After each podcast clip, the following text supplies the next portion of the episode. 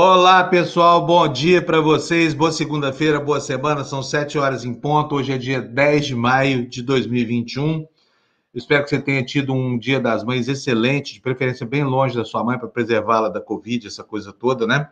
E dizer que nós estamos começando uma semana hoje bem diferente da média das semanas, porque o, o noticiário está muito quente nessa segunda-feira. Normalmente, segunda-feira é um dia de jornais mornos, porque aquele fim de semana, as matérias todas já requentadas desde a semana passada, e cada jornal, mas não, hoje, gente, olha, tem matéria em tudo quanto é jornal para vocês, qualquer um deles. De preferência, comece o seu dia lendo o Estadão. O Estadão ontem fez uma matéria espetacular mostrando a montagem de um novo ralo de dinheiro público para alimentar a corrupção. Exatamente como todos os governos, neste governo também há um escoador do dinheiro público, e esse escoador chama Codevasp, Companhia de Desenvolvimento do Vale do São Francisco. O que é a Codevasp? É uma ameba que tem braços e pernas se espalhando aí por estados onde o Rio São Francisco não passa nem perto e que foi usada de maneira desabrida para que 3 bilhões de reais do, do, do, da União fossem destinados por deputados corruptos, segundo o jornal Estado de São Paulo, para a compra de tratores superfaturados, com até 259% de sobrepreço. A Codevasf está cumprindo nesse esquema a, a, o mesmo papel que outras estatais já cumpriram em outros governos, visando os mesmos fins, os mesmos fins, alimentar o centrão corrupto do país. Sabe, assim, mais uma evidência de que essa história de alugar legenda, essa coisa, e as mesmas legendas de sempre, que são as protagonistas do noticiário policial, só gera escândalo, só gera calor, não gera nenhuma luz para o país. É, em função disso que a gente começa o nosso programa de hoje, o Brasil ainda muito castigado pela chacina, pelo massacre lá no Jacarezinho, né? Começam as investigações de uma forma já torta. Armas que deveriam ser periciadas sequer foram recolhidas, né? E começam a aparecer as evidências de que o massacre foi uma ação terrorista mesmo, uma ação terrorista inspirada pelo bolsonarismo ideológico, tá? Porque pelo menos um terço da, das pessoas que foram mortas nesse massacre sequer tinha qualquer anotação, não respondia nenhum processo judicial, foi o que descobriu o Jornal Estado de São Paulo, que, aliás, hoje Está espetacular. Quero dar, dar bom dia para vocês todos que já estão por aqui, estavam esperando a nossa chegada aqui no ar. Simone Campoy, bom dia para você. Bom dia, Tarsila. Tarsila está dizendo: Petrolina de Juazeiro receberam a visita do Eduardo Bolsonaro. Vem merda por aí. Visitaram as ilhas, aglomeraram um inferno. O que eles foram fazer aí, hein, Tarsila? Né? Sujar as águas do São Francisco, provavelmente. Ora, com certeza, né? Estavam buscando aí áreas de influência da Codevasp. Será que é isso? Mera suposição. Uh, bom dia para você, Maria Tereza, do Rio de Janeiro. Maria Tereza já começa o dia gritando aí fora Bolsonaro. Bom dia, Iara. Dona Marta Panunzi, acordando cedo lá na fazenda, lá em Uberlândia. Gislene Salvador. Maria Regina Batista. Maria Regina dizendo, estacionada à espera do melhor meio de comunicação. Mesmo que as notícias não sejam as melhores, sempre existe bom humor e verdade. A gente pelo menos tenta, né, Maria? Um beijo para você, bom dia. Bom dia, Érica, que começou o dia mandando cincão para nossa conta aí, coisa boa, que a colheita seja prolífica. então vamos plantar. Deixa eu trazer aqui os, os semeadores do, do nosso programa aqui. Trazer primeiro a Beli. Bom dia, Beli, tudo bem? Bom dia, tudo bem. É, Beli hoje tem né? muito que é, muito é, conversar com a gente hoje. Né? E a como, gente não né? tem com esse governo, não. É, exatamente. Florestan Fernandes, bom dia, Floresta. Bom dia, Tudo Fábio. Tudo bem, Floresta? Tudo bem. Bom dia, Beli. Bom, bom dia. dia. a todos que nos acompanham aqui nessa segunda-feira. Uma ótima semana para todos nós. Isso aí. E o Eumano, está aqui, Eumano, bom dia. Gente. Bom dia. Eu, mano, olha, eu tava falando com o Florestan esse, esse, fim de semana, porque o Florestan fala com ele todo dia. O dia que eu não falo com ele, alguma coisa aconteceu. Ele brigou comigo, alguma coisa aconteceu. No geral, todo dia. Ou o Fábio é, tá de sério. namorada nova. Tô? Tô de namorada nova? Não, não. Que bom. Só, só, não se fala quando você tá com namorada nova. Né? É verdade, coisa que já não acontece há tanto tempo, essa solidão aqui, né? Mas, enfim. É, o, gente, é sério, o Brasil é um país que não permite a um jornalista dormir direito. Sabe por quê? Porque você vai dormir é um país, quando você acorda é outro. Sabe, eu muitas vezes eu saio daqui, olha, 11 e meia, meia-noite, eu paro de trabalhar aqui, o programa de amanhã está pronto. No dia seguinte, eu acordo, está tudo invertido. Foi o que aconteceu hoje. É uma angústia que vocês não imaginam, sabe? Assim, porque até a gente entender o que aconteceu leva um tempo, né? E, enfim, e, e a dinâmica dos fatos só nos faz é, ficar mais atento. Vou, vamos começar o dia, gente, mostrando o que foi que o Estadão descobriu ontem. Aliás, uma bela matéria do Bruno baseada em investigação, jornalismo de dados e boa apuração sobre política. Fernando, bom dia para você. Põe as capas para a gente, por favor. Tá aí a capa do Estadão, eu escolhi hoje é, o Estadão. Então, o Estadão, depois de um período aí só colocando notícias sobre economia que vai bem, resolveu fazer matéria, finalmente. Descobriu, né? Isso aí que está na manchete. Era com Bolsonaro, Codevasf incha e vira estatal do Centrão. A manchete inclui aí a informação desse fim de semana. Já já nós vamos começar. Aliás, o noticiário começa hoje pela, pelo Estadão de ontem né? É. Lá em Minas Gerais, põe aqui, Fernando, deixa eu contar um negócio aqui para vocês aqui. Lá em Minas Gerais, o pessoal fala assim, ó, é, que o peixeiro foi na banca perguntar se tinha jornal para embrulhar peixe, perguntou se o senhor tem um estadão atrasado, aí deram para ele o um mapa do estado de Minas Gerais. a, minerada, a minerada não gosta disso, né, mano? Mas é verdade. mas o Estadão hoje não, não, não, suscita piada, não. O Estadão hoje se mostrou um jornal. Não é verdade, mano? Vamos lá, gente. Cadê o Estadão? O Estadão de ontem, Estadão atrasado. Vai. Não, não é, esse aí é o adiantado, é o de hoje. Vamos lá, daqui a pouquinho a gente vai explicar essa denúncia aí da Codevasp. E, e, outros dois destaques do Estadão são Jacarezinho, um terço dos mortos não tem processo. Olha aí, ó, a chacina da, da, da, Polícia Civil do Rio de Janeiro, gerando as primeiras consequências é, na, de apuração da imprensa, por enquanto. E um outro destaque que eu separei no Estadão é aí a, a meca do bolsonarismo, a Hungria, agora impõe um controle sobre as universidades. Uma nova lei transfere a gestão de 11 das 16 universidades públicas da Hungria para fundações privadas ligadas ao governo de Viktor Orban. Alô, Bolsonaro, olha aí, ó. Deve estar até com inveja, hein? Você que odeia a universidade, ó, o seu alelo na, na, na Hungria tá caprichando lá na caneta, hein, velho? Fala sério. Outro jornal para gente, Fernando, por favor. Capa agora do, do jornal Folha de São Paulo. A Folha de São Paulo também traz uma matéria da Patrícia Campos Belo, que está estampada na manchete. Ernesto usou Itamaraty para garantir cloroquina não é aquele Ernesto do baile aqui de São Paulo, não, que convidou o pessoal e apareceu. É o Ernesto Araújo, gente. É o Ernesto Araújo. Veja só, ministro Cloroquina. Nós vamos já, já detalhar essa, essa empreitada do ministro aí, né? Pedindo para a Índia mandar para a gente cloroquina aqui para enfrentar uma doença que ela não cura. Outros destaques da Folha: Planalto corta verba de 6 milhões destinada ao COAF, presidente Jair Bolsonaro caprichando aí no corte das instâncias de apuração da moralidade pública. Ministro Ribeiro adiou investigação de fraude no ENAD, gente. Parece que o governo inteiro aprontou esse fim de semana. O ministro da Educação, Milton Ribeiro, atuou em favor de um centro universitário denunciado por fraude no ENAD, protelando a apuração. A instituição é presbiteriana, como ministro, que é pastor. O MEC diz ter colaborado com a polícia. Aham. Uhum. Senadores querem um novo depoimento de Queiroga na CPI, é o penúltimo destaque que eu separei aí. E agora, olha a foto desse índiozinho Yanomami na rede, dá até pena de ver o estado de desnutrição. Olha, aquela imagem que o Brasil já não via há anos. Isso a gente via até a década de 90, quando né, sucessivos governos passaram a ter políticas compensatórias para evitar essa situação que a gente está vendo. Uma criança desnutrida, adoecida, com malária e, e veja só, repare nas costelas dessa criança, todas elas evidentes, né? A manchete da Folha em relação a isso é fome e falta de auxílio atingem os Yanomamis em Roraima, que daqui a pouco a gente também vai detalhar para vocês esse quadro drástico aí, né? De uma realidade que vem sendo construída com as mãos por esse governo fascista. É, próxima capa, Fernando, por favor. Capa do jornal O Globo. O jornal O Globo hoje é o mais perdidozinho deles, né?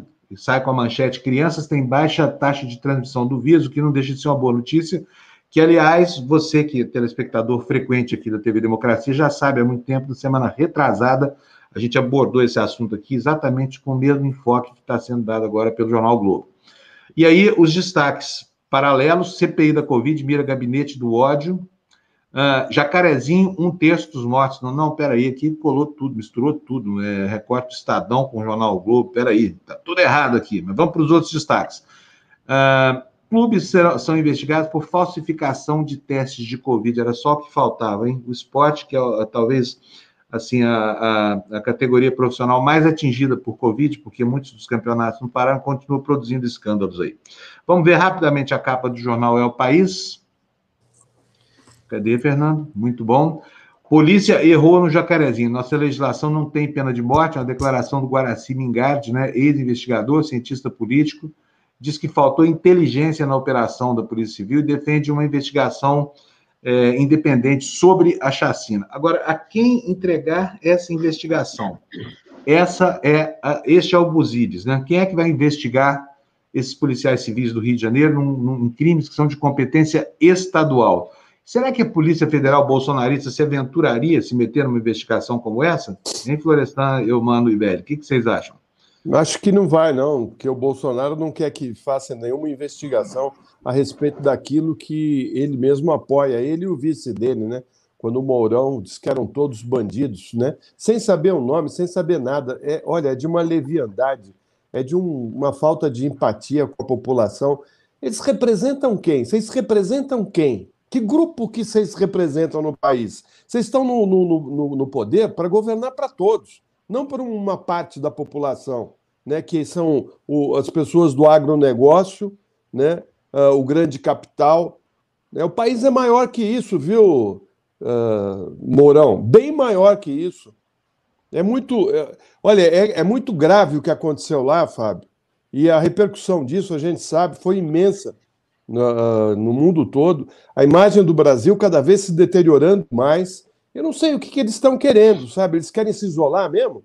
Ser um, um, país à margem? Né? Ontem uh, saiu uma notícia incrível mostrando o número de empresas multinacionais que estão indo embora. Grandes empresas, Sony, uh, Roche, né, que é um grande laboratório.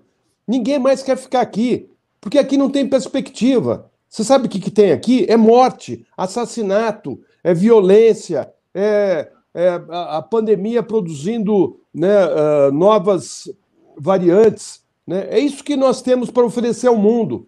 Né? E a monocultura, porque o Brasil tem essa, esses, essa, esse agronegócio negócio produzindo o quê? Produzindo algodão, cana-de-açúcar, soja, né? e, quem, e quem produz para a gente os alimentos do dia a dia é o pequeno agricultor né? é agricultura familiar. Aí você veio, né, Fábio, com essa, com essa denúncia do Estadão, que eles usam um órgão do governo uh, que é justamente para levar recursos para o pequeno agricultor, né, o Condefas, né, uh, que foi criado em 1947 com esse intuito de ajudar a, a, a agricultura familiar e transfere esse dinheiro para os políticos uh, ajudarem o agronegócio o dinheiro vai todo para lá, num esquema né, que é, é claro para a eleição, para ter financiamento, para ter grana para a eleição do ano que vem. Né? É, olha, realmente, parabéns às Forças Armadas por terem colocado no país, ajudado a colocar no país esse sujeito né, e esse grupo que não está nem aí com os interesses da nação. Beli, humano. É, eu só queria voltar um pouquinho atrás na questão do, do jacarezinho, né? É, que foi a, a sua pergunta. É, na verdade, o, eu acho que o governo do estado já disse que veio, né? O novo governador, embora ele, ele fosse da chapa do, do Witzel, ele assumiu o governo na semana, na semana anterior à chacina, né? Menos de uma semana depois ocorre a chacina que ele diz que foi, né, o governador Cláudio Castro afirmou que foi uma operação de inteligência, né, lembrando que para a operação acontecer havia 21 mandados de prisão, desses 21, só três foram cumpridos, outros três que estavam nos mandados foram mortos, os demais a gente não sabe. Então, para começar, isso não pode ser chamado de uma operação de inteligência, né? E só também para concluir que ontem foi Dia das Mães, né? E um Dia das Mães muito dolorido para várias mães que perderam seus filhos nessa operação, né? E, em outras operações da polícia também.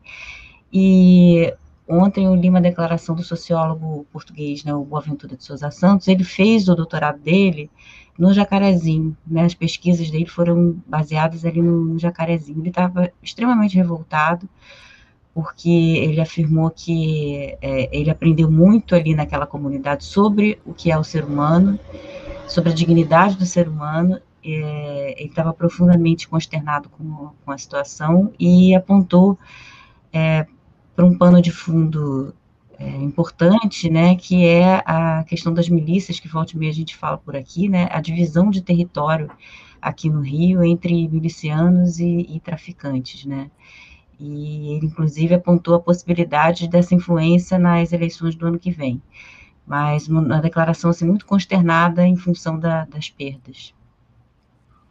Muito bom. Eu, mano? Rapidinho aí sobre Jacarezinho. É, olhando como jornalista de longe, né, falta explicação sobre as circunstâncias de cada uma dessas mortes, como isso aconteceu. Então, olhando de longe, você vendo pessoas que não, não estavam nem sendo procuradas, sendo assassinadas, mortas naquelas circunstâncias, eu acho que o Estado brasileiro, no caso aí representado pelo Estado do Rio de Janeiro, pela Polícia do Rio de Janeiro, deve muita explicação e isso está fora, uma operação como essa tá, é uma operação de barbárie, né? Está fora aí de qualquer circunstância, é, de qualquer grau de, de, civilidade, né? Sobre a questão aí do, do, do material do, do, Estadão aí do final de semana, é, acho muito interessante essa. É, agora, nem tudo isso é novidade, né? Se pegar o noticiário do final de janeiro, essa liberação dos 3 bi, o uso dessas emendas paralelas dessas emendas aí é, é fora da que, que, não que não estavam previstas ainda no orçamento, isso está noticiado desde o final de janeiro, que estava sendo usado pelo Bolsonaro para ajudar na eleição do Arthur Lira e do, e do Rodrigo Pacheco. Mas agora tem mais novidades. Agora surge a, a, a denúncia dos tratores, o superfaturamento dos tratores. Então, assim, o Congresso, isso explica muito do que acontece no Congresso, né? Isso explica porque não, não é possível prever, assim, não se imagina a aprovação de um processo de impeachment tão cedo, porque esse Congresso, ele tem esse grau aí de relação com o, o, governo federal. E aí apareceu, é importante falar também, de que parte da verba do Alcolumbre foi para a oposição no Senado. Então, isso ainda acho que vai avançar isso aí, a oposição vai, o Humberto Costa já estava dando explicações ontem, mas acho que isso ainda vai ser, vai ser falado, porque esse dinheiro, uma parte dela foi para emendas que a oposição, foi por indicação da oposição é, via, via Alcolumbre, via Dalvi Alcolumbre, que tinha uma, tinha uma conseguiu, é, é, reservou uma verba e distribuiu essa verba como ele quis, uma parte dessa verba foi para foi para a oposição. Mas é uma semana quente, isso porque não falamos em CPI ainda, né? Temos muito assunto pela frente. Vamos lá.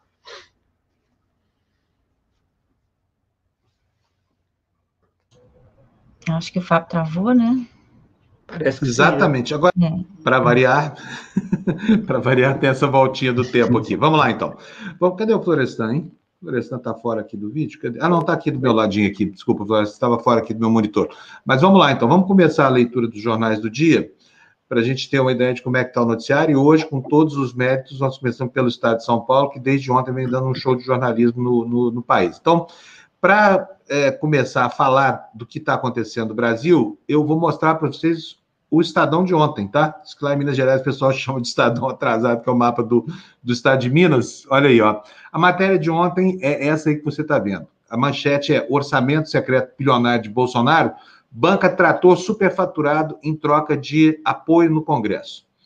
Vamos ver como é que é que isso tá, qual é a mecânica desse novo mecanismo de corrupção da República aqui. Brasília, um esquema montado pelo presidente Jair Bolsonaro no final do ano passado para aumentar sua base de apoio no Congresso, criou um orçamento paralelo de 3 bilhões de reais em emenda. 3 bilhões, não é milhões, não, é bilhões.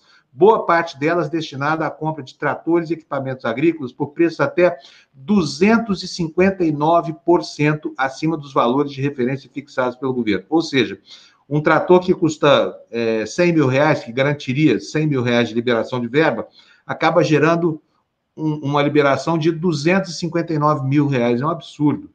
O flagrante do manejo sem controle do dinheiro público aparece num conjunto de 101 ofícios enviados por deputados e senadores ao Ministério do Desenvolvimento Regional e órgãos vinculados para indicar como eles preferiam usar os recursos. O detalhe é que, oficialmente, o próprio Bolsonaro já vetou a tentativa do Congresso de impor o destino de um novo tipo de emenda chamada RP9, criado no governo dele, Bolsonaro, por contrariar o interesse público e estimular o personalismo. Segundo o Estadão, foi exatamente isso que ele passou a ignorar após seu casamento com o Centrão.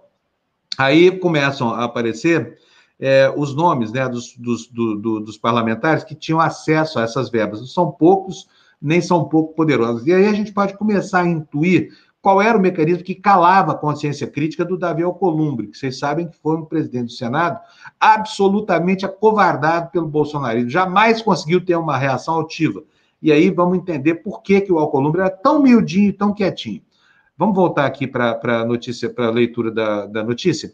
Olha, o senador Davi Alcolumbre, do DEM do Amapá, por exemplo, determinou a aplicação de 277 milhões de verbas públicas só do Ministério do Desenvolvimento Regional, assumindo a função do ministro Rogério Marinho. Ele precisaria de 34 anos no Senado para conseguir indicar esse montante por meio da tradicional emenda parlamentar individual, que garante a cada congressista direcionar livremente 8 milhões por ano, não 277. O ex-presidente do Senado, Alcolumbre, destinou 81 milhões apenas à Codevasf, estatal que controla ao lado de outros políticos que ele controla. Um caso emblemático é do deputado Lúcio Moschini, o, ele é do MDB de, de Rondônia. O governo aceitou pagar 359 mil num trator que, por regras normais, somente liberaria 100 mil dos cofres públicos. No total, esse deputado direcionou 8 milhões. Há situações em que até parlamentares enviaram milhões para compras de, de, de, máquinas agrícolas para uma cidade que se, fica a cerca de 2 mil quilômetros do seu reduto eleitoral. Caso do deputado do Solidariedade Otacílio Nascimento e do Bosco Saraiva, o primeiro de Roraima, o segundo do, do, do Amazonas. Eles direcionaram 4 milhões para Padre Bernardo, em Goiás, do ladinho de Brasília. Se a tabela do governo fosse considerada, compraria, a compra sairia por 2 milhões e 800 mil reais. A reportagem Saraiva disse que atendeu um pedido de Nascimento, seu colega de partido, e por sua vez Nascimento afirmou ter aceito um pedido do líder da bancada, Lucas Virgílio. Estão conseguindo entender esse rolo? Se não estão, eu vou, vamos dissecar mais ainda o noticiário do Estadão. Próximos slides aí, Fernando. É, dedos nervosos aí, tá? Vamos lá.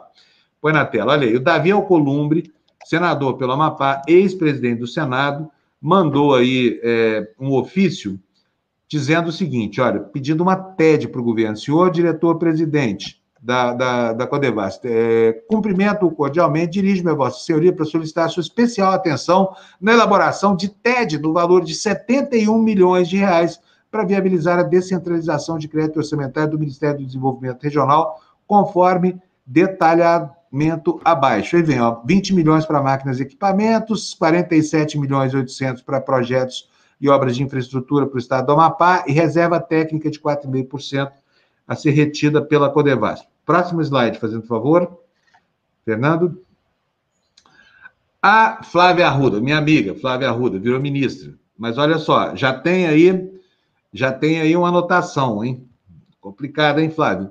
Senhor ministro, a parte cumprimentá-lo, dirige-me a Vossa Excelência para solicitar o envio de termo de execução descentralizada TED no valor de 5 milhões de reais em favor da Codevasp. Agora, note aqui, põe a gente aqui do ladinho, por favor, que eu preciso explicar uma coisa aqui.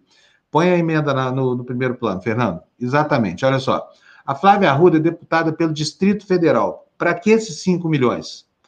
Ela fala aqui, olha, informo que o limite será apropriado em ata de registro de preço da infraestrutura na Codevasp, da Codevasp para execução de ações no Distrito Federal. Vou perguntar para o Eumano, que mora lá em Brasília. O Rio São Francisco passa perto do Distrito Federal, Eumano? Não, passa longe. Passa longe. Acho que mais perto daqui deve ser. É, nem, nem, Três Marias. Nem sei qual Três Marias. Próxima. Três Marias, provavelmente. Não está pertinho, Marias, não, é. viu? Isso é, aí... Fica 500 quilômetros de Brasília.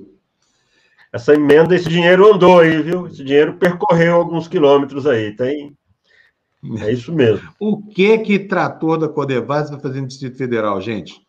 Em Minas, tudo bem. Minas nasce lá o São Francisco, tudo bem. Minas, não, Minas é vizinha. Tem uma pontinha do, do, do quadrilátero do Distrito Federal que encosta em Minas. né? Mas isso não significa que o, que o São Francisco passa por lá. Florestan, o que, que o trator da Codebas vai fazer em Brasília? Me fala. Olha, eu estou aqui com a explicação dessa companhia de desenvolvimento dos valores uh, do São Francisco e do Parnaíba, né? O Condevasses. Uh, ele diz o seguinte: é uma empresa pública brasileira destinada ao fomento do progresso das regiões ribeirinhas dos rios São Francisco e Paraíba e de seus afluentes nos estados de Minas Gerais, Bahia, Pernambuco, Alagoas, Distrito Federal, Sergipe, Goiás, Piauí e Maranhão. Sua sede e fórum ficam uh, em Brasília. Ou seja, é uma região enorme, cara, que vai, pega vários estados ali que de interesse, pega, pega o Nordeste, pega o Centro-Oeste, pega o Norte, quer dizer, tá tudo aí para os deputados deitarem de bra... e andarem de braçada, né, meu caro? E é o que é. eles estão, pelo jeito, fazendo. Foi assim que o Bolsonaro conseguiu, né? Eu acho que essa é uma das ações que o Bolsonaro conseguiu é, executar para ter o apoio do Centrão, né? Aí eu lembro Agora... também que isso aí tem a ah. ver com orçamento, né, Fábio? Isso aí tem a é, ver porque com. Isso, isso aqui, na verdade, burla travas orçamentárias. Aqui, por é. exemplo, o, a, a, o teto de gastos, né? E tira do ministro de Estado, que é o executor do orçamento, o direcionamento. 277 milhões. Quem é Davi Alcolumbre para mandar 277 milhões de orçamento? Manda mais do que o ministro? É isso? Agora tem mais. Vamos ver outras peças dessa, desse, desse processo de apuração do Estadão. Bota para gente o próximo aí, Fernando. Olha. Esse aí é o Bosco Saraiva do Solidariedade do Amazonas. Pediu dois, liberação de 2 milhões de reais. Para quê? Para quê? Para quê? Para quê? Vamos ler? Cumprimentando a Vossa Senhoria cordialmente, dirijo-me para informar que apresentei minha indicação neste Ministério, exercício de 2020, no valor de 2 milhões de reais. Solicito que este valor seja remanejado conforme planilha abaixo. É, aí está aqui, olha, duas propostas de compra de tratores duas propostas no, no, no, no, valor. Aliás, é uma proposta só, não são duas, são duas anotações aqui, ó.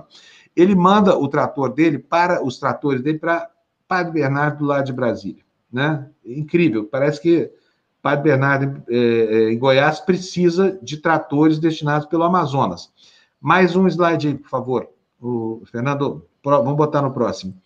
Olha só, contemplado, Vicentinho Júnior, esse aí é, é, como eles tratam. A Flávia Arruda também tratou isso como contemplação, como se o dinheiro fosse, ah, fui contemplado no sorteio e ganhei na Mega Sena.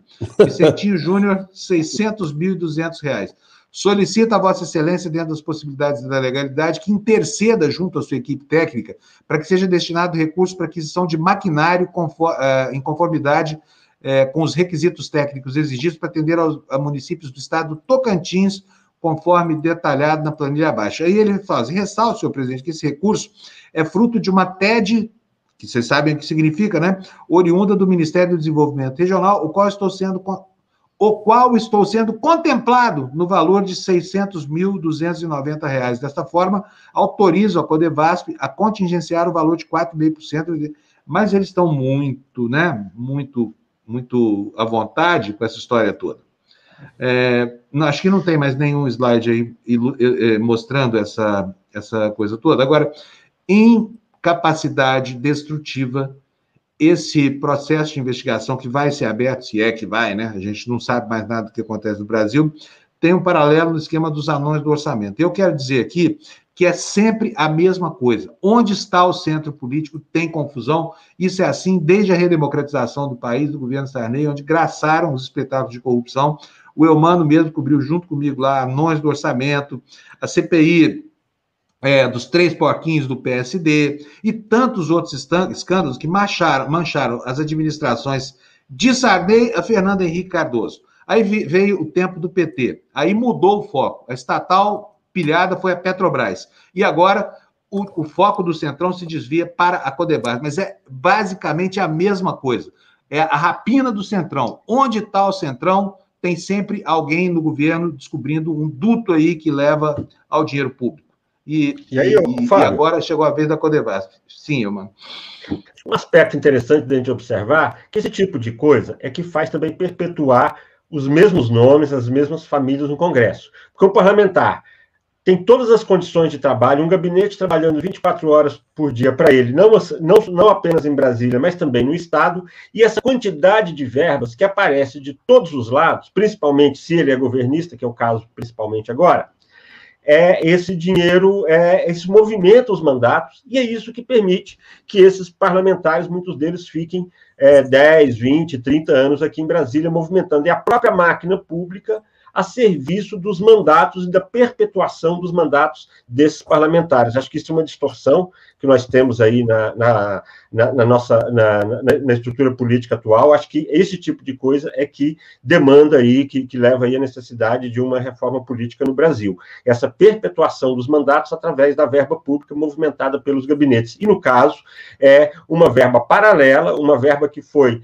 a, aberta especialmente para garantir o, o, apoio do Congresso ao Bolsonaro naquele momento, é, na, eleição do, do, na eleição do Rodrigo Pacheco no, no, Senado e na eleição do Arthur Lira na Câmara. Essa liberação de 3 bi está no noticiário, como eu disse agora há pouco, no noticiário do final de janeiro deste ano, né, na, na, véspera da eleição do, do Alcolumbre e do, da, da, eleição do Pacheco e do Arthur Lira.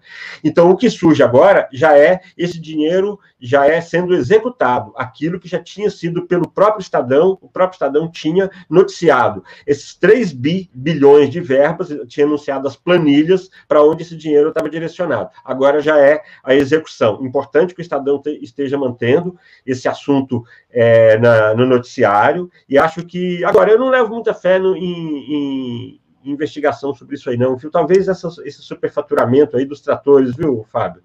É, mas isso tudo está tá bancado pelo Congresso, que tem maioria do Congresso, dá mais de 250 parlamentares. Em termos de, de investigação, eu, não, eu te confesso que eu não levo muita fé, não. Beli Floresta? É, eu só queria fazer uma observação, né, que, é, na verdade, é, esse esquema aí de, de, orçamento paralelo, ele está ele é um grande esquema de, de corrupção que, como vocês estavam falando, já existe né, né todo o processo de redemocratização, né? E é só lembrar que esse atual governo foi a bandeira principal desse governo foi justamente o, o combate à corrupção e está usando exatamente as mesmas, os mesmos mecanismos que foram usados por governos anteriores, né? E só uma observação também, né? Esses, esses 3 bilhões, é, quantas vacinas, né? A gente não poderia comprar, a gente está no meio de uma pandemia, a gente não pode esquecer disso, sem vacinas, né? Então, quantas vacinas poderiam ser compradas? E é, lembrando também que esse dinheiro poderia ser realocado para ciência, né, tão necessário na ciência, e lembrando nesse fim de semana saiu uma nota aí da, da UFRJ dizendo que arrisca fechar é uma das principais universidades do, do Brasil, e outras também, né, elas arriscam fechar no meio do ano agora, né, daqui a dois meses, porque não tem dinheiro para pagar as contas básicas, de água, de luz, a gente não está falando de orçamentos milionários, não. Na verdade, é, o, o, o, que o, foi reservado pelo governo federal para as universidades esse ano remonta a recursos de 2004, ou seja, hoje as universidades são muito ma maior quantidade, né? Tem muito mais alunos, o dobro de alunos, e estão recebendo recursos equivalentes ao de 2004 que não são suficientes nem para mantê-las funcionando, minimamente, né? E algumas arriscam fechar, já anunciaram que podem fechar no meio do ano. É, é só para a gente fazer um paralelo aí. É, aliás, viu, Beli, essa questão da educação uh, é um projeto, né? É o projeto de você uh, deixar elas uh, numa situação caótica, com dificuldades financeiras, para privatizar e vender para o para os amigos né, da iniciativa privada a preço uh, de banana. Né? É assim que funciona e é isso que, eles, que o Bolsonaro está fazendo com, a nossa, uh, com as nossas universidades e com a educação de maneira geral. Né? Eles, vão, eles vão começar a privatizar, vão começar a vender essas universidades a preço de banana. Enfim, é, é o, realmente o desmonte do Estado brasileiro. Eles já iam fazer isso com Mandetta no início do mandato do, do, do Bolsonaro com o SUS, eles iam privatizar a saúde, né? aí veio a Covid e não deu tempo deles começarem esse projeto de privatização. Uh, o setor privado da educação uh, no Brasil é muito poderoso, muito. São grupos, são, são, são poucos empresários com, com grandes universidades né, e com uma voracidade para abocanhar uh, esse dinheiro público, né, porque o que eles querem é depois que o governo financie a, a, a essas escolas, essas universidades.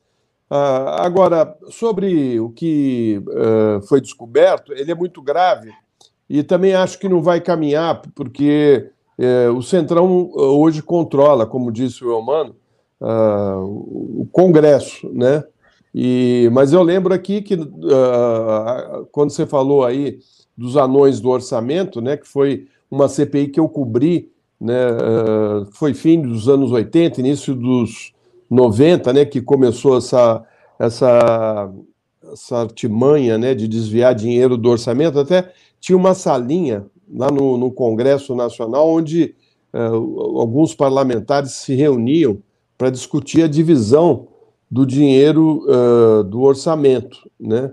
Até acho que elas chamavam de confessionário. Eu não sei se o Humano chegou é isso mesmo. É, é né? isso mesmo, confessionário. É. E ali era dividido o dinheiro público do, do orçamento. Né? Os deputados foram caçados. Teve um que falou que ficou rico porque acertava na loteria, lembra, Fábio? Que era João o João Alves. Alves né? Enfim, ganhava mas... toda semana, ganhava toda semana na loteria.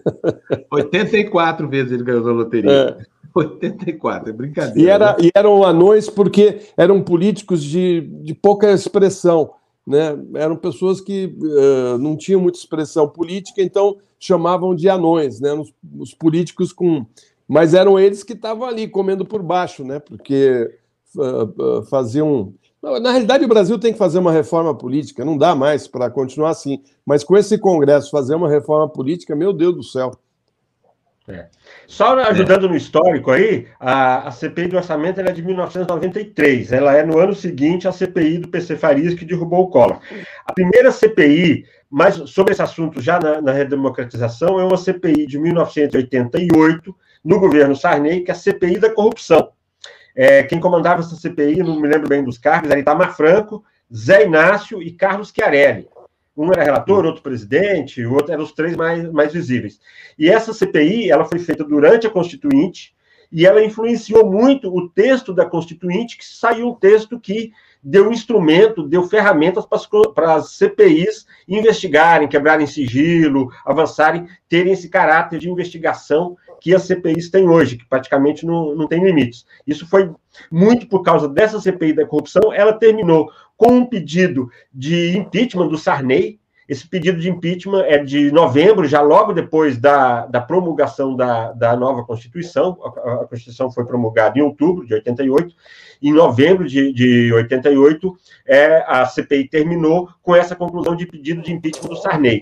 Na sequência, o presidente da Câmara, então presidente da Câmara, Inocêncio de Oliveira, do PFL de Pernambuco, arquivou o pedido de impeachment. Mas está muito na origem, e já era verba isso aí era verba que o Sarney tinha passado para aliados dele do Maranhão. Essa era a denúncia. E naquele tempo tinha muito menos é, mecanismos de controle das verbas, e essa CPI fez bastante barulho e ela incomodou bastante o Sarney. Então tem essa origem, esses dinheiros, essas verbas, o, o, o, Flá, o Fábio lembrou também do, do dinheiro do, dos três, os três porquinhos do PSD. Então teve vários momentos em que essas verbas parlamentares de orçamento serviram aí para encher o bolso aí do, dos parlamentares, vamos dizer assim. E nem, nem é. só o bolso.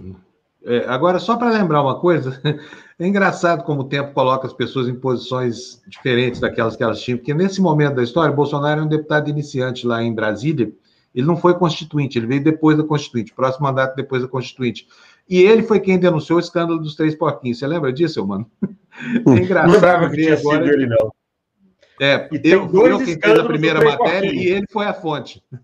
olha só. É, o dos Teve 30 dois escândalos de três porquinhos. Tem esse do PSD, que era o Onaireves é. Moura e outros dois, e teve o também conhecido como escândalo dos três porquinhos, que foi a, a tentativa de candidatura do Silvio Santos. Aí, no é, caso, os três, os três porquinhos eram Edson Lobão, Marcondes Gadelha e Hugo Napoleão, que tinham negociado é. a entrada do Silvio Santos no partido, que agora eu esqueci qual era. Exatamente. Então, até... Fala, Floresta, pode falar. Não, não, eu estou lembrando aqui, né? Porque o Elmano disse que não, essa, essa CPI não vai rolar, né, do, desse desvio, né, uh, e a gente está falando aí uh, de outras ações que ocorreram, né, no passado, anões do orçamento. Eu lembro aqui que o, o nosso colega, né, o Ricardo Boechat, fez uma matéria que ganhou o prêmio ESSO, aliás, fez a matéria para o Estadão, para o Estado de São Paulo, né, uh, falando da, da corrupção na Petrobras, né, foi uma denúncia muito grave, envolvia inclusive um general, né, que uh, ele era o, o responsável, né, uh, um general da ativa, Alberico Barroso Alves, né, presidente da BR. E aí tinha, um, tinha todo um esquema. Uh, o Sarney acabou transferindo o general para um outro cargo e os auxiliares deles foram demitidos e ficou tudo por isso mesmo. Tempos depois, o Paulo Francis uh, denuncia lá uh, de Nova York que tinha informações seguras que a corrupção na Petrobras corria solta e que grandes uh, corruptos tinham contas na Suíça e que os suíços adoravam os brasileiros porque eles colocavam o dinheiro lá no Banco da Suíça e não mexiam nele, deixava quieto lá. E já o, o pessoal do petrodólar, né, os árabes, né, que os sheiks, que colocavam dinheiro na Suíça, deixavam um tempo e depois tiravam, né? Os brasileiros iam deixando. Eu me lembro que essa denúncia feita pelo Paulo Francis também não foi investigada, né? E ao contrário, a Petrobras abriu um processo contra o Paulo Francis nos Estados Unidos. Ele perdeu, porque ele não tinha como provar, ele tinha informações, mas ele não tinha provas, né? E, e eh, foi uh, condenado a, a pagar uma multa de 100 milhões de dólares. Eu lembro que ele entrou numa depressão terrível por conta disso. Depois acho que a Petrobras recuou, não quis cobrar dele, porque a, a, a conta estava sendo cobrada lá nos Estados Unidos. E ele morreu com essa mágoa, com, com, essa, com essa situação né, de um jornalista que, que faz uma afirmação correta, porque uh, há muitos e muitos anos a corrupção corria solta uh, na Petrobras e nunca ninguém uh, investigou nada, né, Fábio? Exatamente, é. É, é muito difícil. Né? Agora, eu preciso lembrar aqui também que no, no momento em que houve a CPI do, do, do, dos três porquinhos, dos anões do orçamento, essa coisa toda, o Centrão mandava no país tanto quanto manda hoje, né, mano? E, e as coisas andaram naquele momento. Você se lembra? Assim, havia um, uma força política, mas havia um ímpeto investigatório que o Brasil hoje não tem, né? O Brasil estava começando a, dar vitalidade a esses instrumentos de correção e apuração, e havia uma, uma grande vontade do Congresso de colocar essas coisas para andar. Hoje em dia não vejo nada disso, mano. Eu acho que os parlamentares aprenderam a usar as prerrogativas que, as, que a Constituinte deu para o Congresso, que eram uma, prerrogativas para proteção política. Nós vimos de um, de um, Congresso com cassações e tudo, e foram dadas muitas prerrogativas, inclusive orçamentárias. É, e isso tudo passou a ser usado com o tempo, os parlamentares foram aperfeiçoando a maneira de usar esse dinheiro.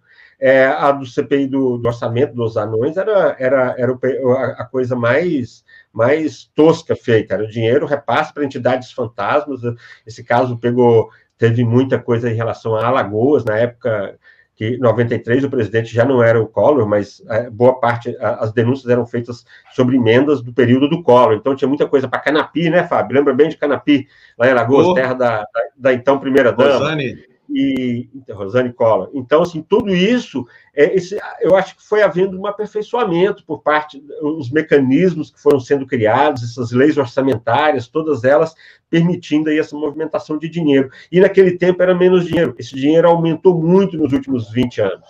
Então, isso criou muito mais condições aí para essa, essa ganância em cima do dinheiro público e que é usada politicamente, né? É, aí eu lembro também do Ibsen Pinheiro, né, Fábio? Lembra?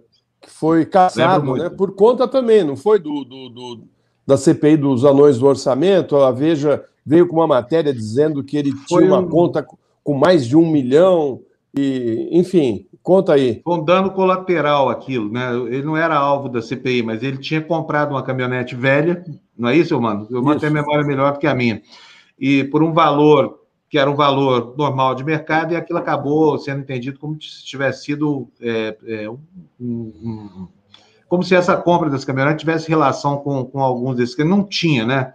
O, o Ibsen é, foi. Na verdade, esse caso ele teve idos e vindas aí, né? Houve depois aí um processo para para reconstituir aí a, a, história do Ibsen naquele, naquele episódio. Agora, o fato é que o Ibsen era o representante, era desse grupo do orçamento também. Né? O, o Genebaldo Correia, que era um dos principais operadores do orçamento, era o líder do MDB, o, do PMDB, o Ibsen era o presidente do PMDB. O que pegou muito contra o Ibsen foi uma foto em que ela aparecia numa viagem para o exterior, não me lembro mais onde, ao lado de todos os anões do orçamento, ou quase todos.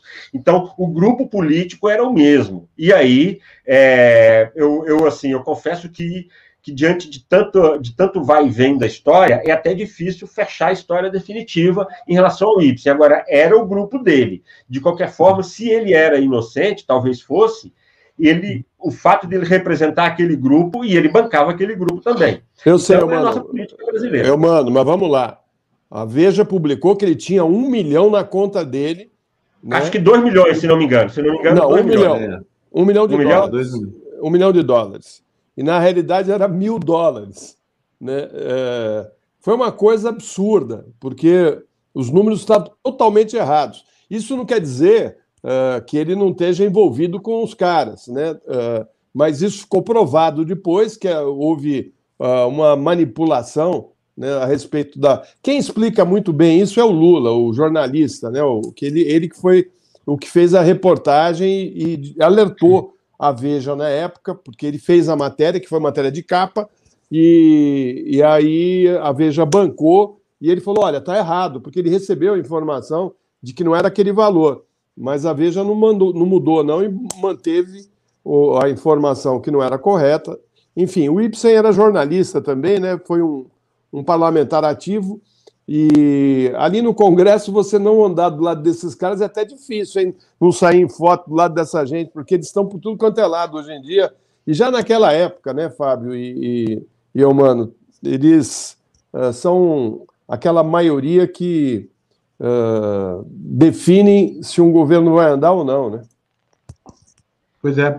Yudi, Yudi, peço para você que mande de novo aqui sua mensagem, porque ela chegou truncada, não, não entendi se é uma crítica, se é um elogio, mas está aí na tela. Muito bom ouvir a live de você. Deixa as notícias do dia para amanhã, quando você bate esse papinho, deve ser isso.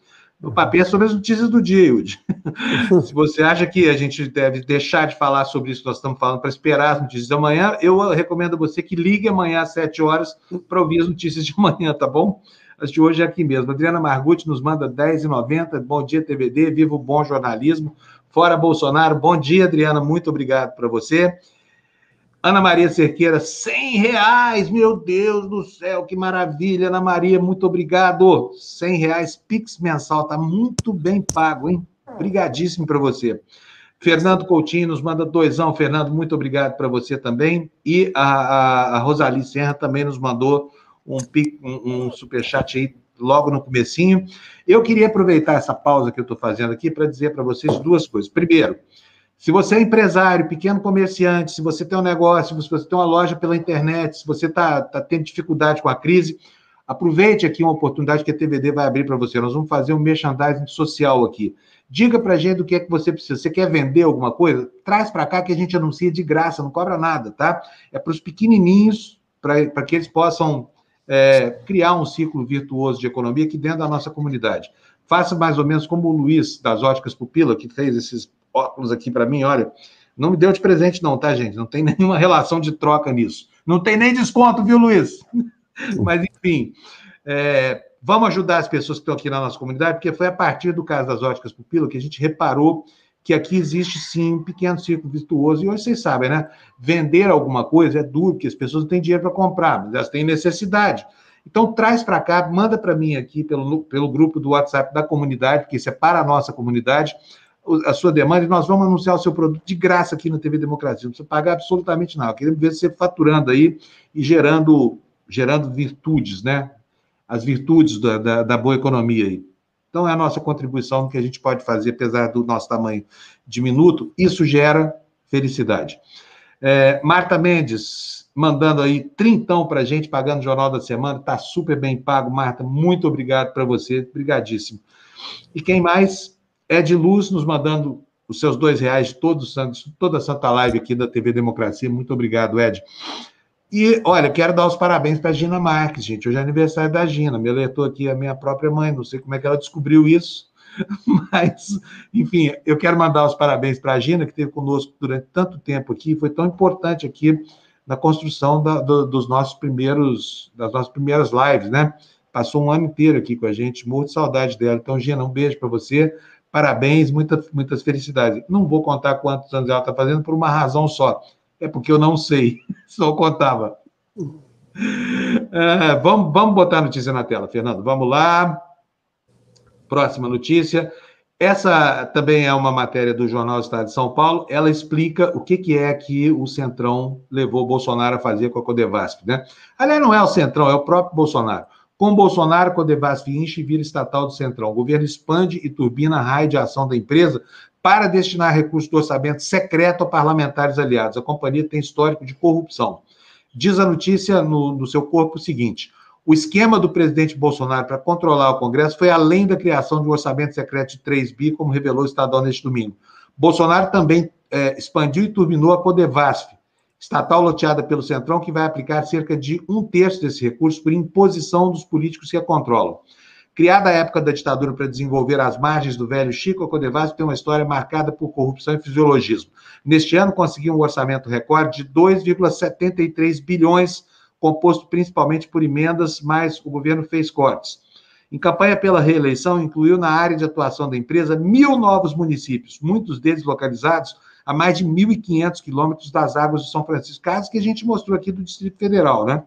Na prática, o governo transformou a estatal do Centrão num duto de recursos para atender interesses eleitorais. A empresa se tornou a preferida de deputados e senadores, principalmente do Centrão, pela capacidade de executar obras e entregar máquinas aos municípios e estados mais rapidamente do que o governo. Motivo: sendo uma estatal, tem regras de contratação mais flexíveis do que o Ministério. O Eumano vai lembrar disso, Florestan também, a Beli, não sei, porque a, a não teve relação direta, mas nós, como jornalistas, cobrimos essas CPIs aqui que eu me referi, e havia da, da parte do Severino Cavalcante, ou era do Mombar, é, é, ou era do, do, do, do Inocêncio, me, me, ajuda a lembrar aí, eu, mano, que o político disse que ao nomear é, para postos da Petrobras, dizia que preferia aqueles, aqu, aqueles cargos que geram a perfuração de postos. Lembra disso, mano?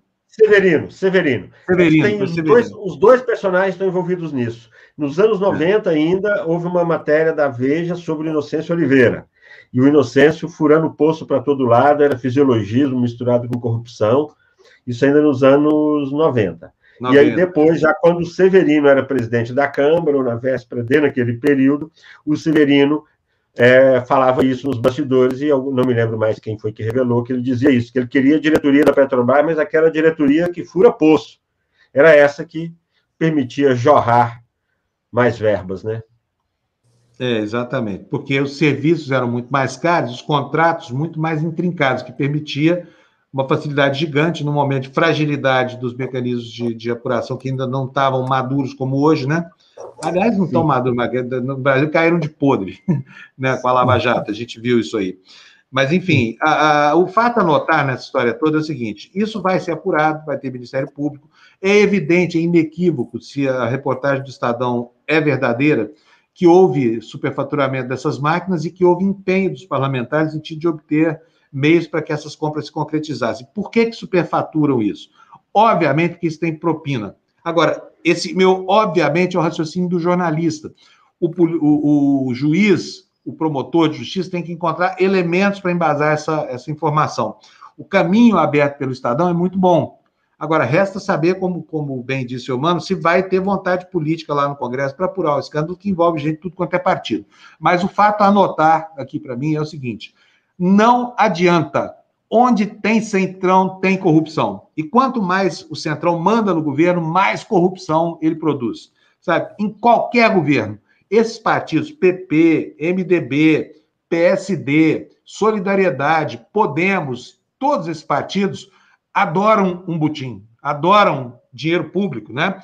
E eles sentem o cheiro a léguas de distância, são como hienas carniceiras que vão logo atrás de, do, do, do, primeiro cheiro de sangue que encontram aí. E, enfim, a Codevasf é protagonista desses escândalos desde sempre, né? Desde o furador de posto lá da década de 90 até os dias de hoje. Parece que são empresas feitas para que elas tenham bastante vitamina, bastante musculatura, para justamente propiciar essa rapina, sabe? Nada me explica que um trator é, da, da, da, de uma empresa que deveria valorizar, é, fazer, promover o desenvolvimento das margens de São Francisco, vá parar no Distrito Federal, que nada tem a ver com essa bacia, com a bacia de São Francisco. Tem nada a ver com a bacia de São Francisco, né? Então é isso aí. Vamos lá que nós temos mais, mais a repercussão agora da, da, da, da dessa coisa toda. Obviamente que o Estadão está caprichando aí nas, nas manchetes, né? E nós vamos ver mais uma delas, o deputados consultados pelo, pelo jornal. Põe na tela, por favor, Fernando, próximo aí. Olha, consideram que o esquema é gravíssimo.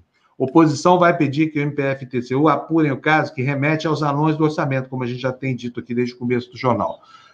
Vou ler para vocês. Parlamentares especialistas em orçamento público avaliaram como gravíssimo e comparável a escândalos como os do mensalão e dos anões do orçamento o esquema montado pelo presidente Bolsonaro para aumentar sua base de apoio no Congresso, utilizando um orçamento paralelo de 3 bilhões, operado de forma sigilosa até mesmo dos órgãos de controle. Parlamentares da oposição vão pedir que o Ministério Público Federal e o Tribunal de Contas da União investiguem o caso. Aspas. Essa situação vai além das emendas. Nas emendas, o valor é igual para todos e o pagamento é obrigatório. Mas no tratoraço, como o esquema passou a ser chamado, por envolver a compra de tratores com preços superfaturados, o governo abriu para alguns parlamentares, alguns parlamentares do seu interesse, a possibilidade de indicar onde desejariam alocar recursos além das emendas tradicionais, afirmou o economista Gil Castelo Branco, da ONG Contas Abertas. Aspas de novo. O que seria destinado. Opa! Que seria destinado eu me perdi aqui. É, o que seria destinado por critérios técnicos passa a obedecer interesses políticos paroquiais e sem transparência, pois apenas as pastas sabem quem indicou o que para onde. É um mensalão disfarçado de emendas parlamentares. Outra conclusão inequívoca, e eu gostaria de começar pela, pela Belle, é o seguinte: não existe governo Bolsonaro sem corrupção. Está mais do que provado. Bolsonaro armou, segundo o Estadão, um esquema para que esses deputados poucos pudessem se locupletar, paralelamente ao orçamento da República. Então, é um governo tão corrupto quanto qualquer outro governo corrupto que já passou pela. Essa história de que não tem corrupção no governo Bolsonaro é mentira. Tá? E esse escândalo põe isso a nu. E, e, e é preciso dizer que essa mentira tem consequências, consequências graves, pode levar até mesmo ao impedimento do presidente da República. Sabe, o, o não se sustenta isso. Agora, a pergunta é clara: como é que um presidente envolvido com milícia, que tem um patrimônio comprado quase todo com dinheiro vivo, filhos envolvidos com todo tipo de corrupção, pode dizer que não tem corrupção no governo? É óbvio que isso é mentira, concorda, Belli? É, e não é só isso, né, Fábio? É, é, apesar de toda a realidade estar posta, né, como você falou, é, tinha já o esquema das rachadinhas, que era né, por décadas já realizado por ele aqui, inclusive que ele passou para os filhos e tudo mais, que, que, continuaram na execução desse processo, né, dessa, dessa forma de ganhar dinheiro, é, embora né, houvesse todo esse histórico, é, as pessoas elegeram Bolsonaro com esse discurso do fim da corrupção, né? Então, na verdade, ele só está reproduzindo lá é, no, no, agora como presidente da República, ele viu que ele precisava é, do centrão, precisava se articular com essas pessoas, embora ele tenha feito o discurso de que iria governar sozinho, né? É, no, a partir do momento que ele percebeu que ele precisaria fazer isso, ele executou aí esse tratoraço aí, né? Não sei que nome vai ser dado para isso, mas é, e, e, na verdade, eu acho que isso também expõe uma outra situação, né? É, a, a, fragilidade, eu acho, dessa. É, o Irmão estava falando da reforma política, né? O, o, o Florestan também, é, é, um pouco dessa fragilidade na nossa democracia dos órgãos de controle, né? Como é que é feito um orçamento paralelo que atinge esse valor de 3 bilhões de reais é, e é preciso ser, isso é preciso ser denunciado. Nenhum órgão de controle é, é, apontou para isso. Claro que a gente sabe que existe todo, todos os interesses políticos, etc., mas é, é, preciso, para a gente ter uma democracia realmente efetiva, a gente precisa que os órgãos e as instituições né, de controle funcionem. E isso é, eu falo agora como como eleitora, né, é, é, é, necessário que a gente pressione os nossos representantes no Congresso para que isso realmente se efetive, funcione e haja esse controle. É, aliás, né, Beli, uh, eu acho que esse uh, repasse de verbas para uh, algumas obras, né, se, o fato do parlamentar, isso existe na democracia, em todas as democracias, parlamentar ir lá batalhar para uma obra na região dele. Enfim, ele tem que ter essa atuação junto ao executivo, né? E, inclusive, para justificar lá para o eleitor dele que ele batalhou para a construção da escola, do hospital. Né? Agora, isso tem que ser transparente, isso não pode ser dessa maneira, né, que e eh, leva... respeitando os limites que estão previstos, né? Exatamente. É, e o, vamos lembrar que o Bolsonaro ele é ele era anão do orçamento naquela época, né? Ele era um dos, não digo do orçamento, mas ele era um anão político, né? Ele conhece bem esse grupo, porque ele, ele conviveu com esse grupo. Aliás, quase todo esse grupo é um grupo que uh, frequentou as mesmas legendas que o Bolsonaro. Ou seja, ele conhece muito bem o funcionamento do Congresso. Ele sabe muito bem como uh, esse dinheiro corre ali e essas essas verbas acabam uh, compondo as maiorias, né? Essa história de que não, o Bolsonaro uh, vai ser honesto e tal, que honesto? A história dele já mostra que não, dele e da família dele, colocou todos os filhos na política, né? Assim, é, é, é acreditar no, no, no, conto da, da, da carochinha, né? Que uh, acha que um sujeito que surgiu de dentro do que existia de pior dentro do Congresso ia ser honesto, ia fazer uma política honesta, é de uma ingenuidade terrível, né? Deve ter coisa pior e vai aparecer, mais cedo ou mais tarde vai aparecer. É, com certeza vai aparecer. A cultura desse governo é uma cultura de corrupção, né? Vocês tenham em mente isso. O combate à corrupção é mero exercício de retórica, é só isso e mais nada. Ele é vazio de sentido. Vamos lá, Fernando, põe notícia para a gente na tela, por favor, que temos muito para falar hoje. Olha, Bolsonaro, e nesse contexto, né, acontecem notícias como essa que vocês vão ver. Bolsonaro corta verba destinada a modernizar o sistema anticorrupção. Plataforma do COAF é usada para produzir relatórios de inteligência para a Polícia Federal e Ministério Público. Vou ler um trechinho aqui para vocês. O presidente Jair Bolsonaro cortou a verba que seria destinada pelo COAF, Conselho de Controle da Atividade Financeira, à modernização do seu principal instrumento de identificação de crimes como corrupção e lavagem de dinheiro o Conselho havia planejado usar quase 7 milhões neste ano para atualização do SISCOAF, o Sistema de Controle das Atividades Financeiras. A plataforma é usada para receber informações suspeitas do sistema financeiro, analisar os dados e produzir relatórios de inteligência para órgãos como a Polícia Federal, a Receita Federal e o Ministério Público.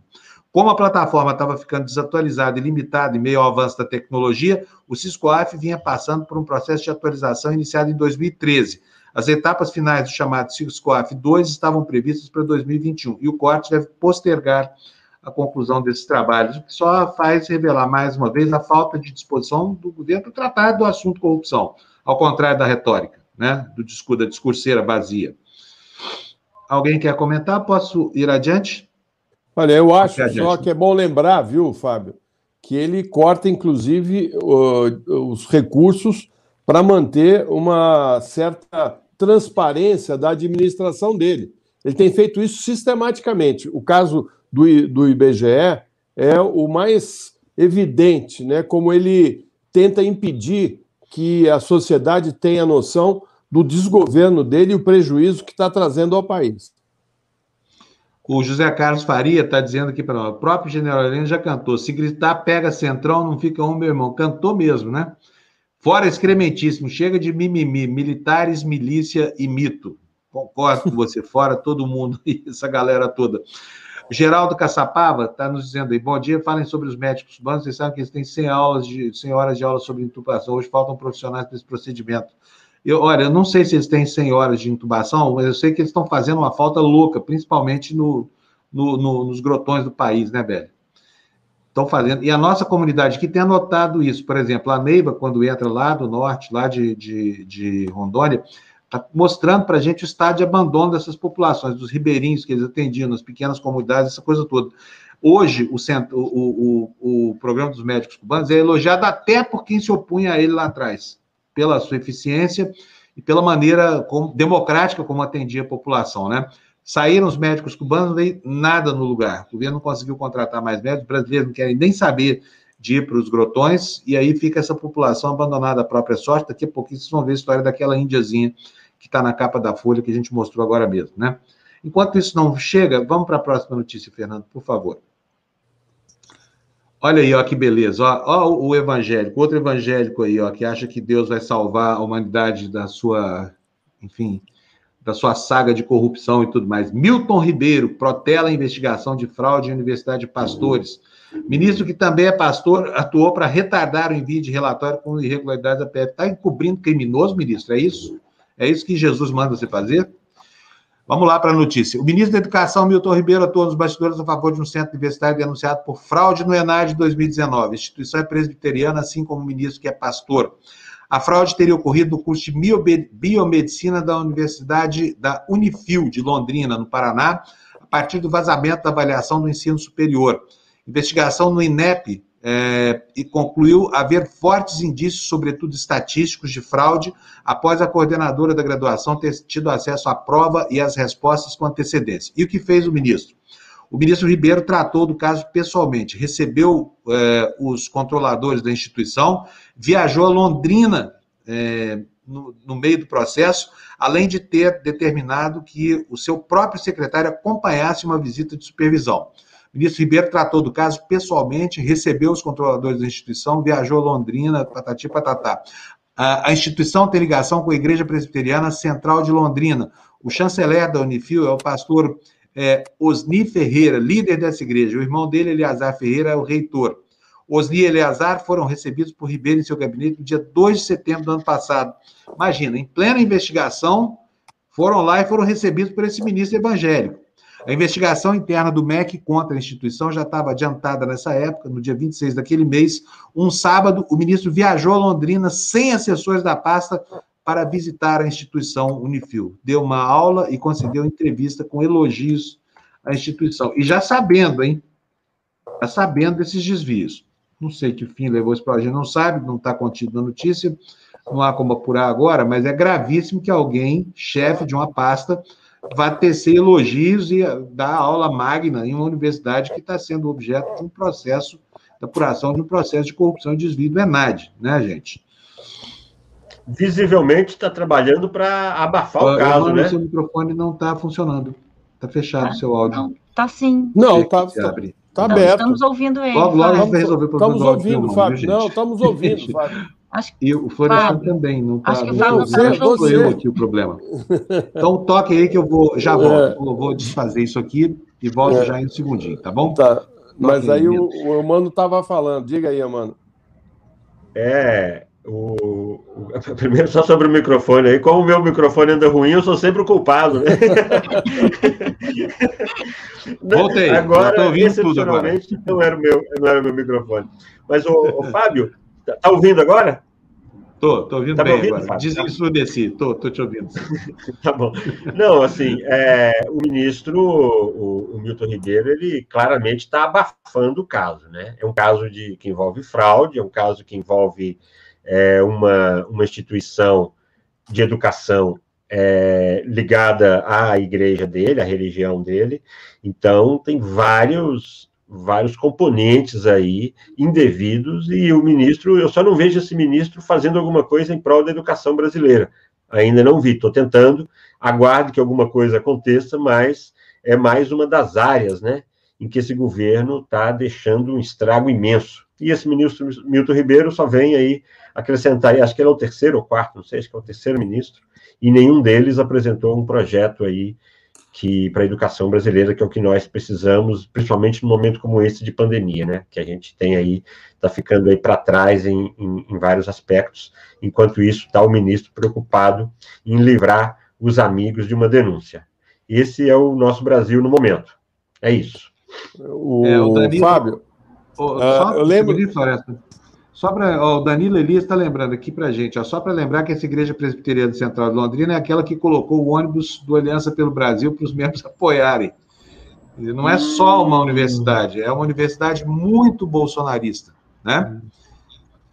O, acabo de deletar aqui um cara chamado Charles Figueiredo, coitado. Fica até com pena. Toda vez que eu tenho que deletar alguém daqui da minha área de comentários, eu fico pensando que isso é um gesto de censura. E é mesmo. Só que censura é um comportamento censurável, tá? Aqui, ninguém vai falar bem do fascismo. Pode existir. Bota comentário aqui. No minuto seguinte, eu acho ele aqui, já deleto logo. Até porque cabe responsabilidade civil e penal sobre o, o, o o editor desse espaço aqui. Então, não vai ter bobagem dita aqui sobre fascismo, discriminação, promoção da homofobia, nada disso. Esqueçam, porque não passa um aqui. A comunidade logo me avisa e eu, eu logo deleto. Né? Desculpa, Floresta. Não, não, estava só querendo lembrar da, da, da, do movimento das escolas confessionais. Na época da, da Constituinte, eles, eles pressionaram muito na, na, na, na na Comissão de Educação para ficar com verbas públicas, né? E o Bolsonaro está realizando esse sonho. Ele vai transferir verbas públicas da educação para essas escolas confessionais ligadas a esses grupos que a gente sabe o que estão fazendo e o que querem do Brasil, né? Qual o futuro que eles querem para o país? É, é muito triste, né? Porque você, a Beli lembrou aqui que o Brasil tinha uh, ampliado o número de universidades e faculdades públicas, né? Isso tudo está indo para o ralo. O país está jogando fora o seu futuro e entregando uh, essa verba, esse dinheiro, para instituições que não têm compromisso com o ensino de qualidade. Muito bom. Mais alguém quer comentar? Podemos é, seguir. Já foram três ministros né, da, da educação, acho que nenhum deles disse que veio. A gente teve aí o Van Traum, que era o mais estriônico deles, né? Que fazia provocações o tempo todo, até da China ele falou. É, mas efetivamente o, o, trabalho que deveria ser feito na educação não foi feito. É, acho que é, é, é, por aí mesmo, né, Florestan? Destrui, destruição total é, a, a, acho que a estratégia é realmente secar a fonte né, de recursos. E aí a gente vê universidades de renome que têm pesquisas importantíssimas em várias áreas, né? É, área de, de, biotecnologia, área de biomedicina, nas ciências sociais, né, instituições fortíssimas que têm convênios, inclusive, com instituições internacionais, estão minguando, morrendo de fome. Eu queria encaminhar uma pergunta para vocês, assim, bem genérica mesmo. Eu queria a opinião dos três sobre isso, sabe? É, a partir do comentário aqui da, da, da Rosalie, que está dizendo que três sinistros de educação só fizeram destruir. Afinal de contas, é, é compreensível, porque foram nomeados para isso, portanto, eles estão cumprindo uma função. Agora, eu queria entender direitinho. Maria José de Queiroz, me inspira essa, essa pergunta aqui. Será que só tem gente burra na direita? Ser de direita significa ser tosco, tacanho, miúdo, anti-intelectual, repudiar é, qualquer coisa que seja humana? É isso que é ser de direita no Brasil? As coisas mudaram muito de um tempo para cá, porque havia gente de direita muito boa, de pensamento. Por exemplo, eu tive é, o prazer de, de, de ainda no tempo do movimento estudantil, ter contentos assim, incríveis com pessoas que eram de direita, mas eram uma direita civilizada, não era essa coisa horrorosa que está aí, essa forma. O que, que aconteceu com a direita brasileira? Sobraram só os chacais? O que, que houve, mano? Florestan, é, Belli? Quer falar primeiro, Florestan? Não, eu queria saber, cadê o Marco Maciel, entendeu? Cadê uhum. o Ulisses Guimarães? O Ulisses Guimarães era bem de centro, mas era centro-direita também. Onde é que está o Teotônio? Não tem mais só tem troglodita. O que aconteceu com a direita? Bom, Fábio, uh, o país, nos últimos uh, anos, né, nas últimas décadas, foi governado por dois partidos, né, o PT e o PSDB. E dois partidos, eh, o PSDB, quando chega ao poder, ele chega como se colocando como um partido de centro, né, da social-democracia. O, o PT, quando elege o Lula, ele, o Lula faz um movimento para o centro e joga o PSDB para a direita. Ele ocupa o espaço da, da, da do centro, né, da, da, da centro-esquerda. Né? Ele ocupa o papel de um, um partido social-democrata. Na realidade, é um partido reformista e tal. Uh, mas, de qualquer maneira, o, os partidos uh, pequenos e fisiológicos eles ficaram o tempo todo uh, sobrevivendo em torno da, da, das propostas do PT e do PSDB. Né? E eram os mesmos partidos que estavam lá no governo federal, estavam aqui em São Paulo, por exemplo. A mesma base do PSDB aqui era a mesma base do PT lá no Congresso Nacional. Né? Então, é, o PT e o PSDB foram, durante décadas, é, polarizando a política no Brasil. Houve um rompimento a partir de 2014, principalmente 2013, quando há aquelas manifestações né, grandes pelo país, uh, o PT e o PSDB perdem esse espaço, né, e esses partidos que uh, ficavam no, ao redor do, do, PT e do PSDB, que a gente nem se dava conta, uh, acabaram indo para uma, uma, posição de extrema-direita, né, encabeçada pelo, pelo Bolsonaro, que traz de volta né, justamente a, a ideologia fascista né, que operou no Brasil nos anos 60 e 70, na, no auge do regime militar. Né? Então, uh, havia essa, essa, uh, essa situação da política brasileira, está muito desgastada, né? E então, assim, esses grandes nomes da direita uh, praticamente não, você não consegue mais enxergar. Eu lembro aqui até do Jabas Passarinho, que ficou amigo do meu pai no Congresso. Né? Eu nunca imaginei que meu pai fosse ficar amigo do Jabas Passarinho, né? que, que assinou o AI-5, né? que, que, que, que caçou meu pai. Né? E ele disse um dia para mim, falou, filho, olha, eu não concordo com o Jabas Passarinho, mas ele é um homem culto, inteligente, e tem um projeto de Brasil na cabeça. Ou seja, uh, você encontrava dentro do Congresso né, uh, pessoas que tinham esse, esse viés, né? O próprio Delfim Neto, né? enfim, tem, tem vários, mas eles, esses quadros não foram sendo renovados, nem na esquerda, nem na direita. Né? O que nós temos hoje é o fisiologismo né, uh, ideológico mandando no país, é a minha visão. Eu concordo plenamente aí com, com o Florestan, eu acho que é isso. E aí vamos lembrar da Constituinte, que, que nós lembramos bem, tinha, você citou é, Jabas Passarinho, mas naquele tempo tinha a, a, a, direita tinha Afonso Arino de Mel Franco.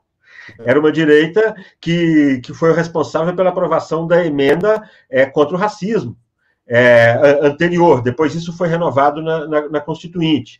É, tinha o Roberto Campos na economia, que que, mas de qualquer maneira era uma, era uma direita que dialogava. Agora, é importante aí, Fábio, a gente perceber a diferença de direita e extrema direita. A, a, a direita, a, a extrema-direita que está no poder agora, que é aquela que nós já falamos isso aqui.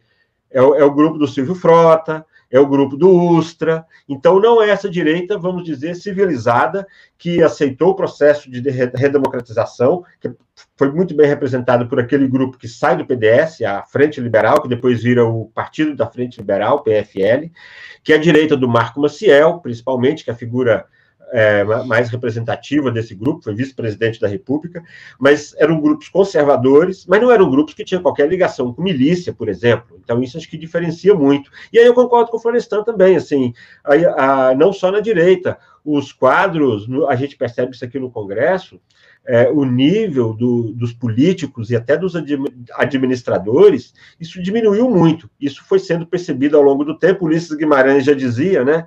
Que o Congresso, quem achava que o Congresso era ruim, não conhecia os próximos, que ia sempre piorar. Talvez isso, de certa forma, esteja ocorrendo também no STF, mudando um pouquinho de assunto. Vem aí mais um ministro indicado pelo Bolsonaro, o último já deu uma, uma complicada. Então, assim, acho que isso um pouco faz parte aí desse nosso, de, de, dessa nossa fase. Estamos realmente carentes de brasileiros competentes, bem intencionados e que podem até ter diferentes perfis ideológicos, mas que estejam dentro aí do, do, do, grau aí de civilidade que nós esperamos, sair desse mundo de, de milícia, esse extremismo que leva aí a, a essas distorções, como a gente viu aí essa foto da publicada hoje pela Folha de São Paulo, né?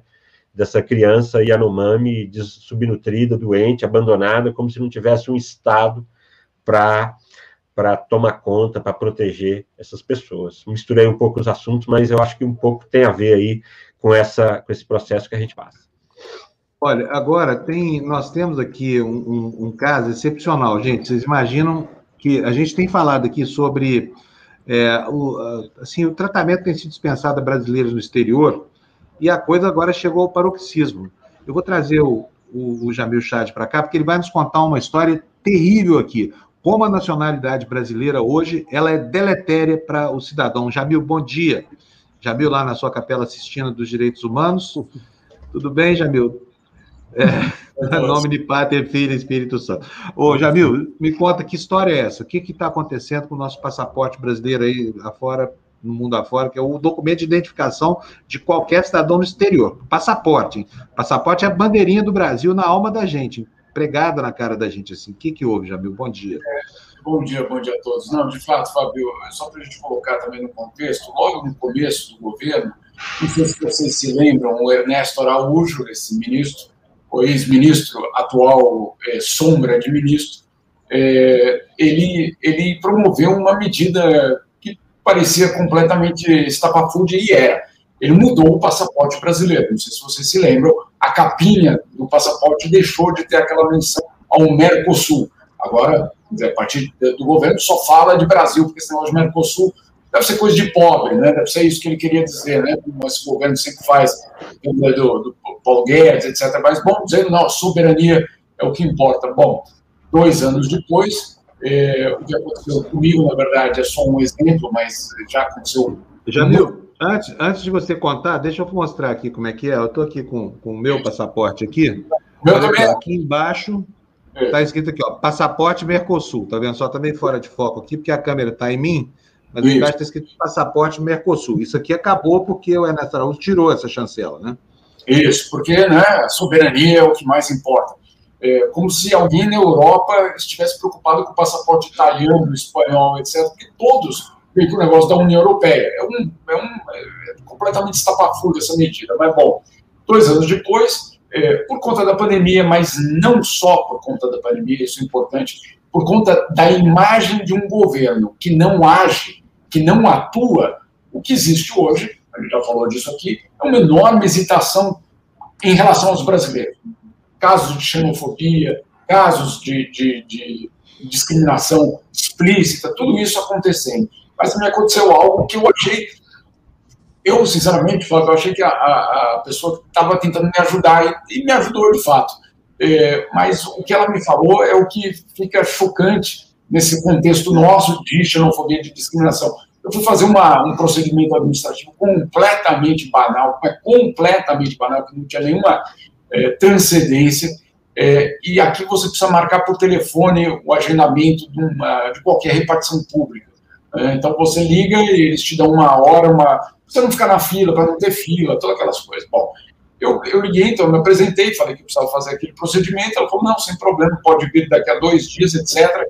Aí ela devia estar vendo no, computador minha, meus dados. Ela falou, o, o senhor tem, é, o senhor tem é, cartão de residência permanente aqui na Suíça? Eu falei, tem.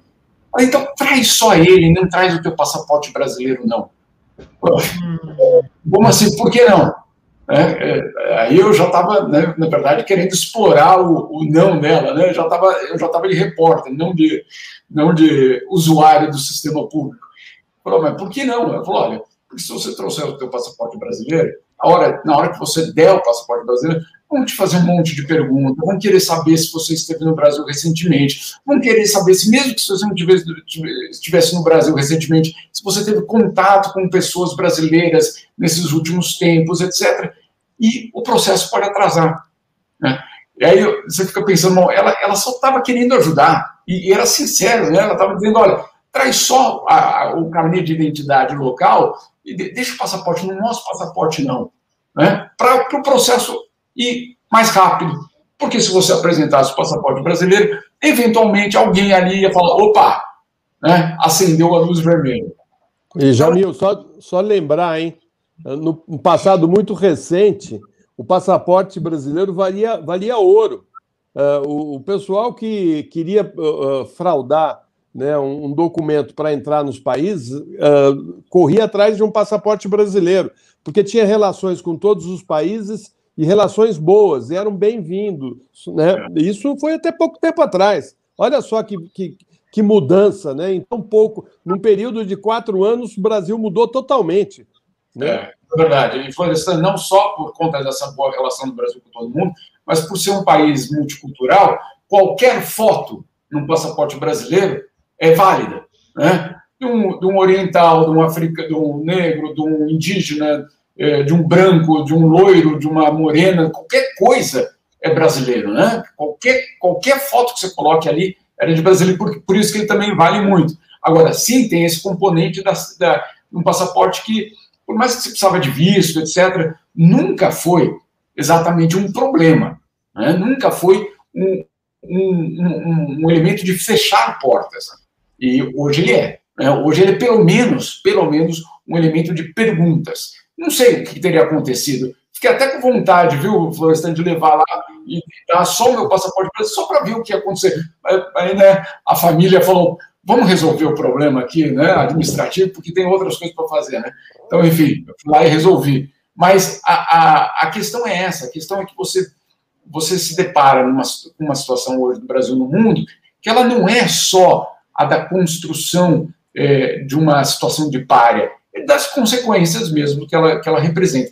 E uma coisa que é muito importante, que eu, eu coloquei até no texto, mas que é importante dizer aqui, não é uma questão de orgulho.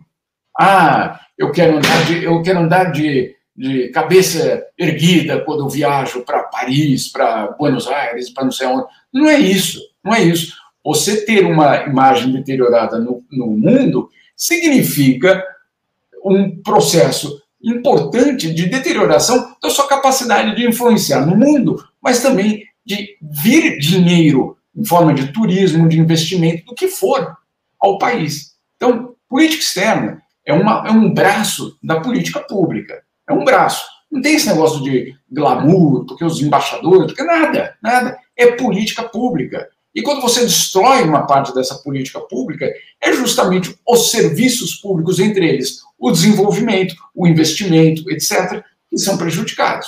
Então, é, não, não é, e essa é uma, uma coisa que eu queria deixar muito claro, que eu sei que atualmente está muito difícil viajar no Brasil, mas não é a questão, ah, da próxima vez que o brasileiro for para Miami. Não, não é isso. É o destino do nosso país passa pela imagem que ele tem no mundo, e não por conta de a gente, ah, eu quero ser respeitado. Não, além de querer ser respeitado, que é muito válido, obviamente, eu quero é, justamente ser um país que atrai é, dinheiro, que atrai investimentos, que atrai turismo e que atrai, eventualmente, projetos reais, até de ciência e tecnologia e outras coisas. Então, isso tudo está em jogo. E não só, ah, eu quero ser bem tratado. Claro que eu quero ser bem tratado, todo mundo quer, né? Mas não é só isso. É isso aí, Jamil. Um abração para você, muito obrigado para você. Tenha uma ótima semana aí, tá? Esconde seu passaporte, porque está pegando realmente mal ser brasileiro, uma pena. O Brasil, que era um país tão admirado aí fora, agora é. pega mal, né? Você tem que chegar nos países e falar, eu sou, eu sou português, eu não hablo, eu só hablo espanhol. Sim, se você é parecido com um brasileiro, você está enganado. Não sou. Daqui a pouco eu tenho que sair por aí falando com aquele, aquele portunhol rasgado, assim, para esconder a nossa nacionalidade, como os alemães fizeram depois da Segunda Guerra Mundial, os que não tinham nada a ver com aquilo, né? muita gente. Na época do Bush, né, que, que, a gente achava que o mundo era muito ruim, você lembra? Na época do Bush, a gente achava que o mundo era muito ruim. Né? É, naquela é. época, tinha, tinha amigos americanos que dizem que, que, diziam que quando perguntavam, falavam, não, eu sou canadense, eu sou canadense. não, não, vamos chegar ao, ao, ao momento que não falar, não, eu sou argentino. Viva Maradona, muito melhor que Pelé. Um abração, já viu? Bom dia para você, boa semana aí, tá bom? Não, a gente tá brincando, mas é sério, não é não, gente? É um absurdo isso. Deixa eu só agradecer duas situações aqui. A Sirene Oliveira nos mandou cincão aí, dizendo não se deveriam impedir quaisquer emendas fora as impositivas. Exatamente, Sirene. É, deve ser proibida. Por isso que, quer dizer, não é proibido porque a gente, porque a gente vê que existe né, um, um, direcionamento pela influência que o político tem. Se o político é amigo do governo, ele manda do ministro. Agora, daí a criar um fundo de 3 bilhões e empoderar uma estatal para que ela possa ser assaltada por, esse, por essa malta aí chamada Centrão, vai uma diferença, né, Sirene? É. E a Rita Vieira também nos mandou cincão aí, dizendo CPI da corrupção na Codevasf já. Duvido que isso vai ser objeto de uma CPI, viu, Rita? Não quero te desanimar, não, mas. Né? Aí tem, ó, governo e oposição junto. Tudo bem que o governo patrocina o Butini, mas a oposição está nele até o nariz, né? Não é toda oposição, tá? Felizmente não é toda oposição. Bom, olha, é o seguinte, nós estamos chegando ao fim do jornal, tem um monte de assuntos aqui que nós abordamos, eu, eu vou liberar o Florestan, porque o Florestan tem o que fazer, é. né? E vou ficar com a Bela aqui junto comigo não que a Bela não tenha o que fazer, viu, gente? Mas eu gosto da companhia dela, vou pedir um pouquinho mais. Eu vou ler com, com vocês aqui as notícias que nós deixamos de dar. Floresta, um abração tá. para você, bom dia. Tchau, Floresta, até amanhã. É. Beli, vamos fazer uma corridinha rápida aqui só para mostrar. São poucas notícias que a gente vamos. não deu hoje do que eu tinha separado originalmente, mas vamos, vamos lá. lá. Olha aí, ó. Quer ficar com a primeira para você? Eu fico com as outras para mim. Pode ser. Vamos de que dessa essa falta isso, de é, orientação, é, é, isso, né? Exato, esse cara que está na foto é o tal do Fábio Weingarten, pilantra. Exatamente. Esse cara aí que fez a campanha para Bandeirantes me mandar embora, felizmente não conseguiu não, mas criou um ambiente de inferno profissional para mim que me levou a pedir demissão de lá. Foi esse caboclo aí, quero louco para ver na CPI da, da, da, da, da Covid, sabia? Na CPI do genocídio. Ele vai lá, né? Semana que vem, né? Eu acho. Agora, essa semana, né? Essa semana já? Acho, é, não sei se essa semana ou semana que vem, acho que é essa semana. É. Vamos ver aí na notícia. É, eu acho que é, acho que é essa semana sim. Enfim, vamos lá. Falta de orientação. CPI avança sobre o gabinete do ódio e falhas de comunicação na pandemia. O bloco que une senadores oposicionistas, independentes da CPI. É para ler, Fábio, tudo ou você não, quer. Não, pode ler o lead, pode ler o lead para a gente, a gente. Tá bem, vou ler aqui o lead. Então. O bloco que une senadores oposicionistas independentes na CPI da Covid vai avançar sobre dois pontos ainda inexplorados na comissão: o papel do gabinete do ódio, estrutura de apoio do, ao Palácio do Planalto, perdão, nas redes sociais, na difusão de notícias falsas sobre a pandemia e o impacto da falta de uma campanha clara de conscientização sobre os riscos do coronavírus no agravamento da doença no Brasil. Muito bom. Próxima notícia, Fernando, passa aí para gente. Essa vai comigo. Olha aí, Ernesto mobilizou Itamaraty para garantir cloroquina, mesmo após alerta. Matéria da minha musa, da minha diva, Patrícia Campos Melo. O ex-chanceler Ernesto Araújo mobilizou o aparato diplomático do Brasil para garantir fornecimento de cloroquina ao país, mesmo após a Organização Mundial de Saúde ter interrompido testes clínicos com a droga e depois de associações médicas terem alertado para a ineficácia e os efeitos colaterais. Próxima notícia para Beri, Fernando. Vamos lá. Arsenal incógnito. Em ação com 200 policiais, 26 armas de agentes apreendidas apontam registros após a operação policial mais letal da história do Rio, ocorrida na última quinta-feira na favela de Jacarezinho, apenas 26 armas de um universo de cerca de 200, de 200 policiais civis, perdão, que participaram da ação, foram apreendidas e encaminhadas para perícia. Especialistas em segurança pública, ouvidos pelo Globo, acreditam que nesse episódio todas as armas de policiais envolvidos deveriam ser apreendidas e analisadas. É um absurdo, né, Beli? Sabe? Que, que, diabo de perícia é essa? Que investigação é essa? Já não houve perícia dos é, mortos. Tiraram os corpos. Exatamente. Os corpos foram todos carregados né, para fora dali, o que, aliás, é uma prática muito comum da polícia, das polícias aqui do Rio, né? De tirar os corpos dos seus locais. Né, onde, onde eles, onde eles já jaziram, né? Porque, na verdade, o que, que acontece? Quando se faz isso, você elimina qualquer possibilidade de investigação no local, e se leva para os hospitais, normalmente essas pessoas já estão mortas. Os hospitais, inclusive, são obrigados a receber essas pessoas, embora elas já, já cheguem mortas, né? É isso, isso é feito comum. só para só para explicar, isso é feito com o objetivo claro de maquiar as cenas é, é, produzidas por esses exterminadores da polícia aí, por esses verdugos aí que agem ao arrepio da lei. Lembrando, hein, gente? Essa história de que, ah, tudo bandido. Primeiro é mentira, né? Nós vamos ver já já aqui. Segundo, é o seguinte: é deliberada essa ação. É tudo para dificultar a investigação e a elucidação. O Rio de Janeiro é um estado que está devendo ao país, sabe? É um estado que antecipa o cenário da ocupação miliciana dos espaços de poder e, e, e faz o que pode para que esses verdugos, esses jagunços aí pagos pelo Estado, possam encontrar uma, uma, uma condição ideal para continuar chacinando as pessoas, submetendo a população aos seus, enfim, aos seus instintos assassinos, né? Vamos lá, Fernando. Próxima notícia para a gente, por favor. Tá aí, ó. Estamos falando. Ó, General Mourão. General Mourão é um cara mais comedido do que a média desse governo aí. mas disse logo depois da chacina que, ah, tudo bandido, lembram disso? Pois é, não era tudo bandido. Está aí na capa do Estadão. O Estadão fez uma coisa que eu mesmo queria fazer hoje, fazer isso hoje aqui, que era consultar o site do Tribunal de Justiça do Rio para saber quais são as acusações contra esses nomes aí. É verdade que é uma pesquisa difícil, porque muitos nomes são comuns demais, né? E tem muitos homônimos, essa coisa toda.